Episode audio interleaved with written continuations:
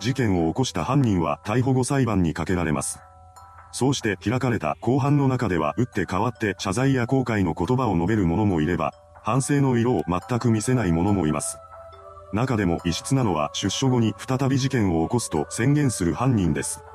今回は再犯に及ぶと宣言した二人の犯人についてまとめていきます。裁判で出所後に再び事件を起こすと宣言した犯人1、小島一郎。事件名、東海道新幹線車内殺傷事件。本事件の犯人、小島一郎は幼少期から両親との関係が悪く、中学2年生の時には凶器を手にして眠りについている父親を襲撃するという事件を起こしています。この時には父親が目を覚ましてすぐに警察を呼んだため、犠牲者は出ませんでした。ただ、これで親子関係は壊滅状態になります。応対した警察官から息子とは一定の距離を置くべきだと指導された父親は以降小島と一切関わらなくなりました。父親ほど極端ではなかったものの、母親も事件以降は息子である小島と距離を置くようになったそうです。同時期に小島は通っている中学校でいじめを受けるようになりました。その結果、彼は不登校になり、最終的には自立支援施設に入ることになります。その後、高校では平穏な暮らしを送っていた小島ですが、職業訓練校を経て就職した機械修理会社でまたもやいじめの標的にされてしまいました。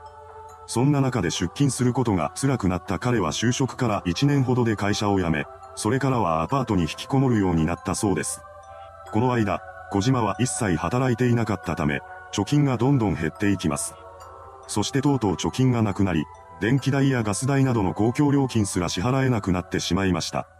こうして生活苦に陥った彼は仲の良かった祖母のことを頼ることにします。家族親戚の中で唯一小島のことを可愛がっていた祖母は彼のことを受け入れ、養子縁組を結んでくれました。ですが、そのことを知った祖父は激怒します。彼は小島の面倒を見る気はないと言い切り、彼に小言を言うようになりました。これにより、祖父と小島との関係も悪くなってしまいます。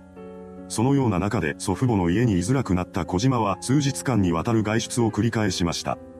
そして、自由に生きたい。それができないなら死にたいなどと口にするようになったのです。実際、当時の小島は自決を考えていたらしく、ロープだけを持ってどこかに姿をくらませたりもしています。しかし、結局死ぬことはできずに少しして祖父母宅へと帰ってきたようです。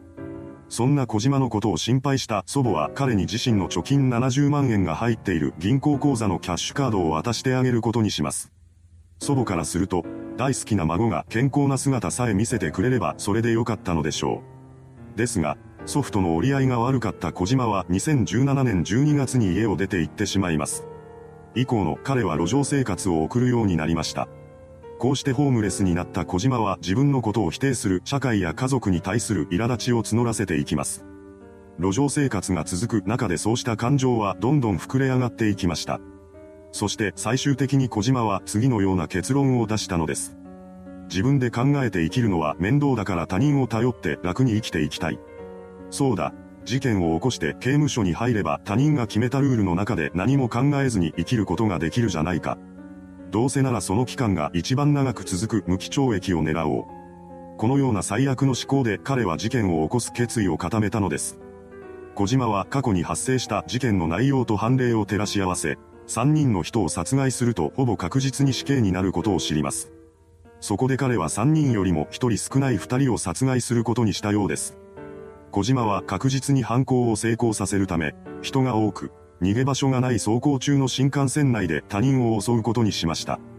2018年6月8日、小島はホームセンターに向かい、凶器として使うためのナタを購入します。そのようにして犯行の準備を整えた彼は翌日を計画実行日に決めました。6月9日、小島は東京駅で東海道新幹線、のぞみ265号に乗車します。指定席に座った彼は隣の席に座ってきた人と近くにいた人の二人を襲撃することにしました。東京駅を出るときは空いていた車両にも新横浜駅で大勢の人が乗り込んできます。そして小島の隣の席に女性客が座り込みました。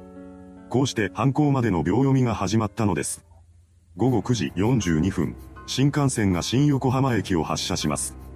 その3分後にあたる午後9時45分、突如として小島が席から立ち上がりました。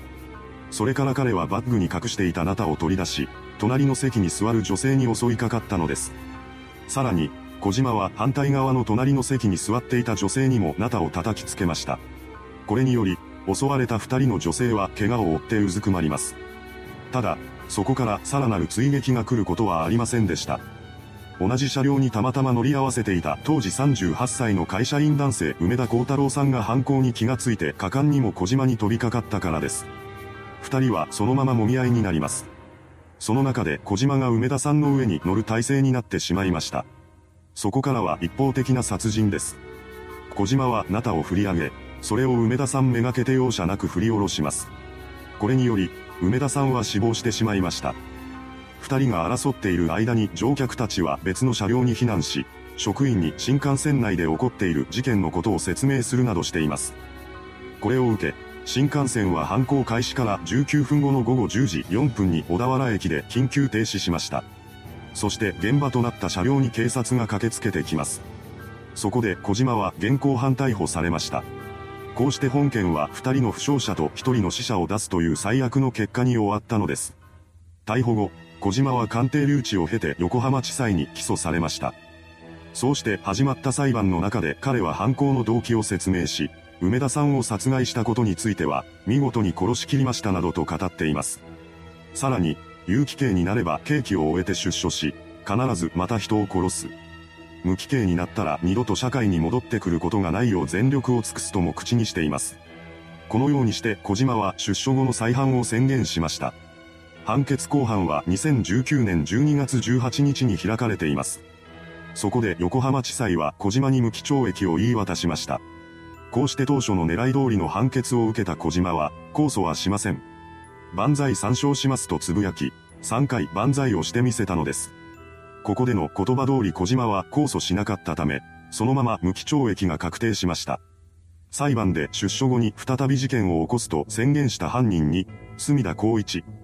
事件名、岡山元同僚女性バラバラ殺人事件。本事件の犯人、隅田光一は婚約していた女性が別の男と結婚したことで大きなストレスを溜め込んでいました。そしてそれを発散するために強姦殺人を計画します。そこで当初隅田が標的にしたのはマンションの隣室に住む女性でした。ただ、この計画は失敗に終わります。しかし、それで彼が犯行を断念することはありませんでした。隅田はターゲットを勤め先の同僚に変更して犯行計画を固めていきます。計画実行に伴い、彼は2011年9月20日に勤め先の会社を退職しました。それから10日後の9月30日、隅田が社員証を返却するために再び会社へとやってきます。彼はこの日に計画を実行し、犯行後に実家へと逃げる算段を立てていました。会社に着いた隅田は派遣社員の加藤美沙さんに狙いを定めます。それから彼は加藤さんに声をかけ、適当な口実を作って彼女を社内の倉庫に誘い出しました。加藤さんは何の疑いも持たずに倉庫内に入ってしまいます。それを確認した隅田は倉庫の鍵をかけ、加藤さんを強姦しました。そうして欲求を満たした彼はバタフライナイフを取り出します。ここで初めて隅田の目的が強姦だけではないということに気がついた加藤さんは、誰にも言わないから命だけは助けてほしいと懇願しました。しかし、隅田はこの言葉を無視して彼女のことを視察したのです。殺害後、彼は遺体を自分の車に乗せると実家近くに借りていたガレージに向かいます。そこで隅田は遺体をバラバラにし、大和川やゴミ捨て場などに捨てていきました。事件翌日の10月1日、加藤さんの家族が帰ってこない娘のことを心配して岡山県警に捜索願いを提出します。これを受理した県警が会社の防犯カメラ映像を確認しました。するとそこには帰り血を浴びた隅田の姿が記録されていたのです。